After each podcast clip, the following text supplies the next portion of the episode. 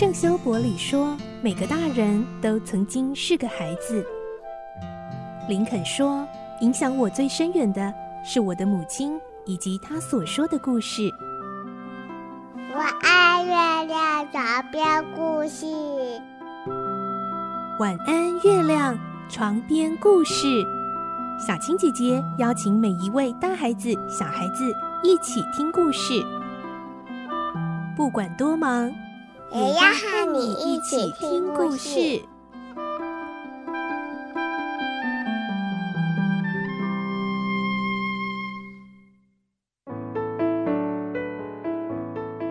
晚安，欢迎你和我们一起听故事。我是小青姐姐。这个星期我们继续来听奇岩城的故事。我们的故事内容取材自东方出版社《亚森罗平传奇之奇岩城》同名书籍。今天是第二十一集，我们会听到大侦探福尔摩斯和探长葛尼玛竟然双双昏迷，深夜被丢弃在巴黎警局门前。到底他们发生了什么事呢？跟一级道正在侦查的犯案又有什么关联呢？来听今天的故事，《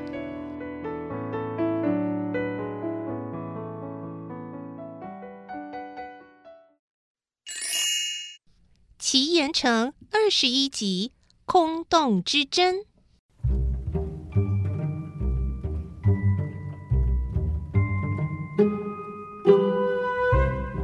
福尔摩斯身为闻名的大侦探。对于遭到如此的戏弄，引为耻辱，因此不愿透露事情的始末。最后是由葛尼玛说出这段经历。据说，英法两国警方全力搜寻两人行踪的期间，他们竟乘着游艇周游了非洲大陆，因为他们被送上罗平的私人豪华游艇“海燕号”，做了一次空前的航海之旅。他们被当成贵宾。过着快乐的旅游生活，直到游艇进港，船员上岸时，两人才被关在船舱里。绕了非洲一圈，要返回法国港口的时候，两个人可能被注射了迷药，对什么时间、在什么地点登陆的全然不知。后来就被扔在警局前面。葛尼玛探长说：“罗平为什么要这样整我们呢？”不管记者再怎么询问。葛尼玛也只能摇着头这样回答。从这以后，罗平似乎从这桩怪案撤手似的，毫无消息。一吉道的父亲被救回，丽梦成为巴勒美夫人，怪案的内幕又完全遭一级到破解，罗平大大吃了败仗。也许因为这个缘故，他才决定释放葛尼玛和福尔摩斯吧。罗平因为盗取名画和雕塑品获得了很大的利润，没有损失。不过，堂堂大汉竟被十七岁的高中生整得这么惨，相信他一定觉得颜面尽失。相反的，一级道却因此大出风头。期末考一结束，大家就为他举行庆功宴来褒扬他的功劳。但有谁料到，就在这个庆祝会上，又发生了意想不到的事。庆功宴有三百多人参加，大部分是他的高中同学。一级道和他爸爸及巴勒美坐在正中央的位子，他红着脸，仔细倾听大家的赞美词。最后轮到他站起来致谢词。这时，会场的一角突然起了一阵骚动，原来是有人传递报纸。口中还传播着什么消息似的？你看这边，安静，安静，安静，安静，安静，安静，安静，不要吵，死了！很多人在喊，传报的男子也落了座，但是报纸还是往下传个不停。看到的人都面露惊讶，其他人则是好奇的交头接耳。什么消息？你有听说？给我看看啊！什么消息啊？哎，怎么会？我看一下，我看一下。我怎么不知道？这让一级道也沉不住气了，他草草地讲了几句感谢的客套话，就坐了下来。这时候，他的爸爸把报纸递给他，一级道看了一下，脸色大变。这么说来，爱圭亚古鲁治，也就是空洞之针，并不是指那座古堡，而是个更大、更恐怖的谜哦。他一字不漏地读着报纸。晚报的消息则是如下一项奇特的事件：执笔的人竟是法兰西学术最高权威——文艺学术院的会员马西班博士。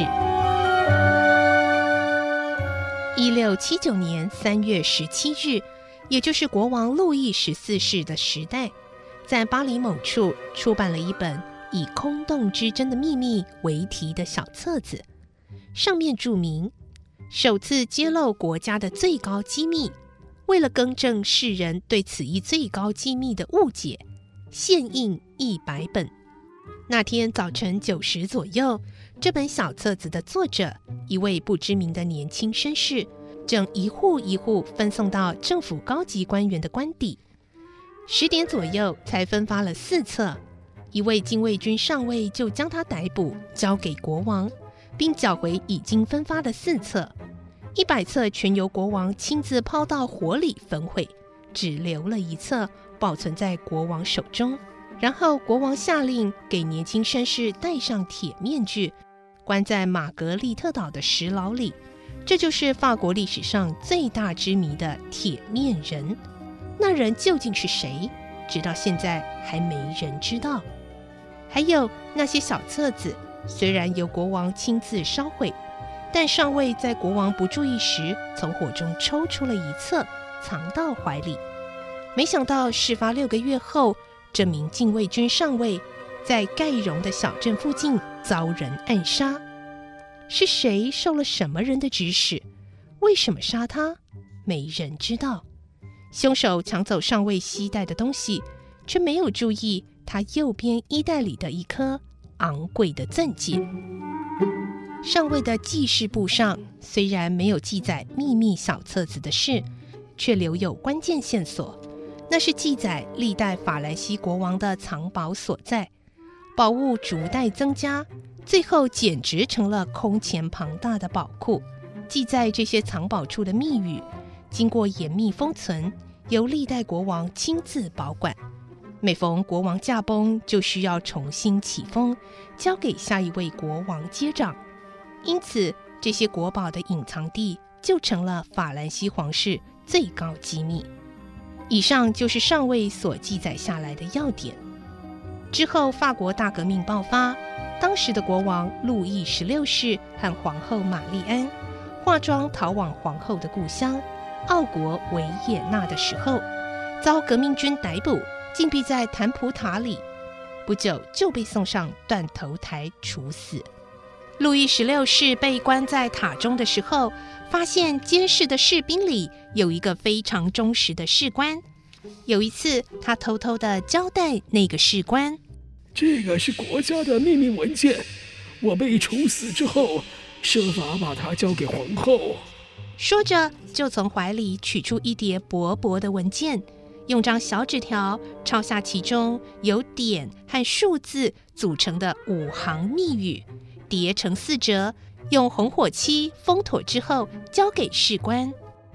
假如皇后问起这是什么，就说是空洞之争的秘密。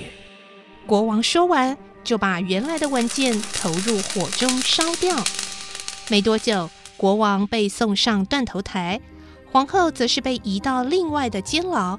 两个月后，士官才好不容易找到机会把密语交给皇后。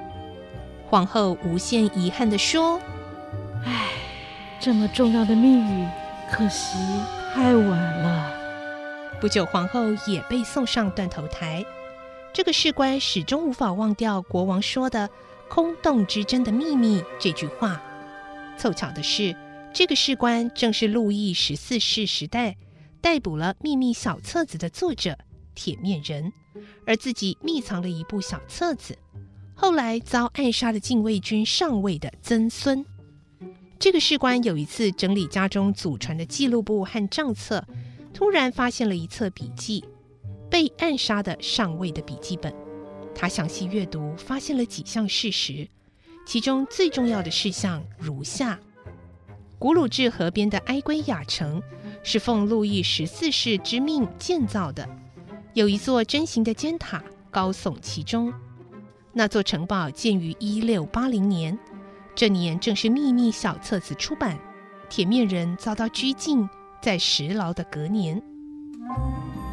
根据以上这些资料，那士官的判断是：路易十四世为了防止空洞之争的秘密泄露，下令建造一座城堡，在堡内建筑了针形尖塔，堡名也故意定为珍堡。如此一来，变成了空洞的珍宝。国王认为这样就可以让那些想找小册子上所说的宝藏的人转移注意力。显然，国王的想法成功了。换言之，社会上都误认为国家最高机密的空洞之针指的就是这个古堡。他判断的一点也没错，空洞之针的秘密是在另外的地方，而古堡并不是藏宝所在。路易十四世的谋略完全成功，所有的人都受骗了。今天的故事就先听到这里了，明天再继续来听奇岩城的故事。我是小青姐姐，祝你有个好梦，晚安，拜拜。小朋友要睡觉了，晚安。